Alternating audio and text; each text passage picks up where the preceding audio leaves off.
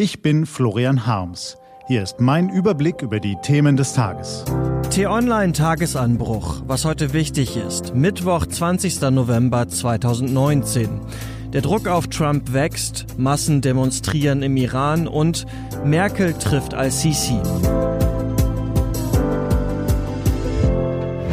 Was war? Für die USA gibt es derzeit kein anderes Thema als die Impeachment-Anhörung. Gestern die brisanten Aussagen des Diplomaten Kurt Volker und des Sicherheitsberaters Timothy Morrison, heute die vermutlich noch spannendere Aussage des US-Botschafters bei der EU Gordon Sondland, einer Schlüsselfigur in der Affäre. Wir lernen, die Mechanismen der Checks and Balances der demokratischen Kontrolle funktionieren in Amerika noch, obwohl das Land so tief gespalten ist wie selten zuvor. Der Präsident ist unter Druck und der Druck wächst. Von Tag zu Tag, Aussage zu Aussage, von Bildschirm zu Bildschirm. Ganz gleich, was er twittert. Politische Macht ist etwas Feines, erst recht, wenn sie nicht beim mächtigsten Mann im Staate liegt.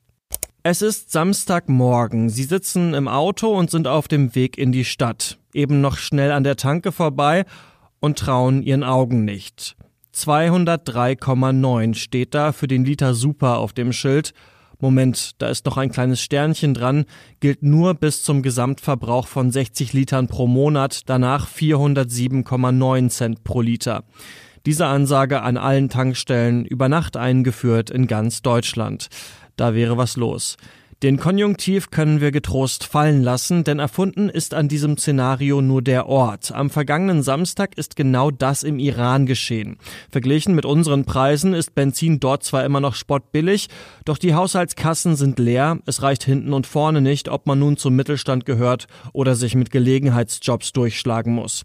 Gerade erst hat die Regierung Unterstützungszahlungen für Familien gestrichen, jetzt sind die Subventionen an der Tankstelle dran. Nicht nur die vielen Pendler, die sich mit langen Wegen eine gerade noch erschwingliche Unterkunft erkaufen, werden davon hart getroffen. Nicht nur diejenigen, die sich nach dem regulären Feierabend zusätzlich mit Taxifahrten über Wasser halten. Auch alle Transporte werden teurer, vom Gemüse bis zur Waschmaschine. Dabei befindet sich der iranische Rial längst im freien Fall und die Inflation schon bei 40 Prozent.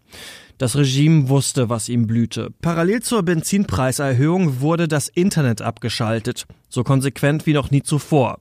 Es ist ein bisschen wie früher, als es gar kein Internet gab. Natürlich dringen trotzdem Informationen nach draußen, aber die große Vernetzung der Protestierenden bleibt aus. Bislang. Was wir wissen, große Demos in mehr als 100 Städten. Brennende Banken, schwere Zusammenstöße, Dutzende Tote, befürchten die UN. Amnesty International spricht gar von mehr als 100. Tausende Verletzte, mindestens 1000 Verhaftete. Sicherheitskräfte haben ein noch härteres Durchgreifen angedroht.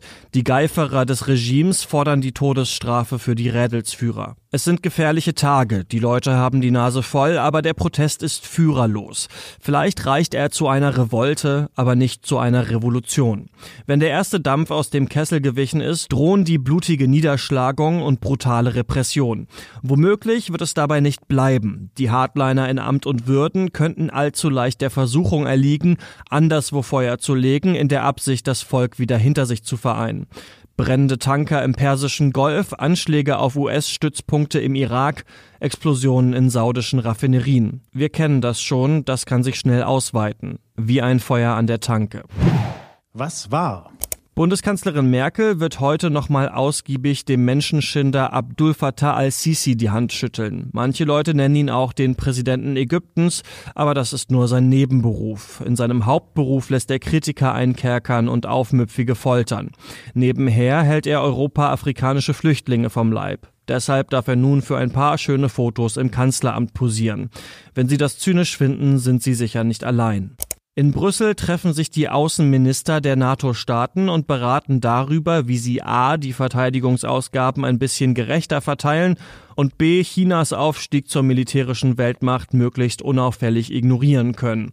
Die programmatische Wiederbelebung des laut Emmanuel Macron hirntoten Bündnisses ist nicht zu erwarten. In Madrid begehen Anhänger Francisco Francos den 44. Todestag des faschistischen Diktators mit Gottesdiensten, Aufmärschen und großem Tamtam. -Tam.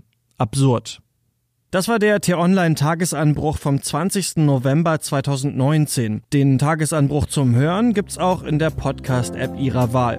Kostenlos zum Abonnieren.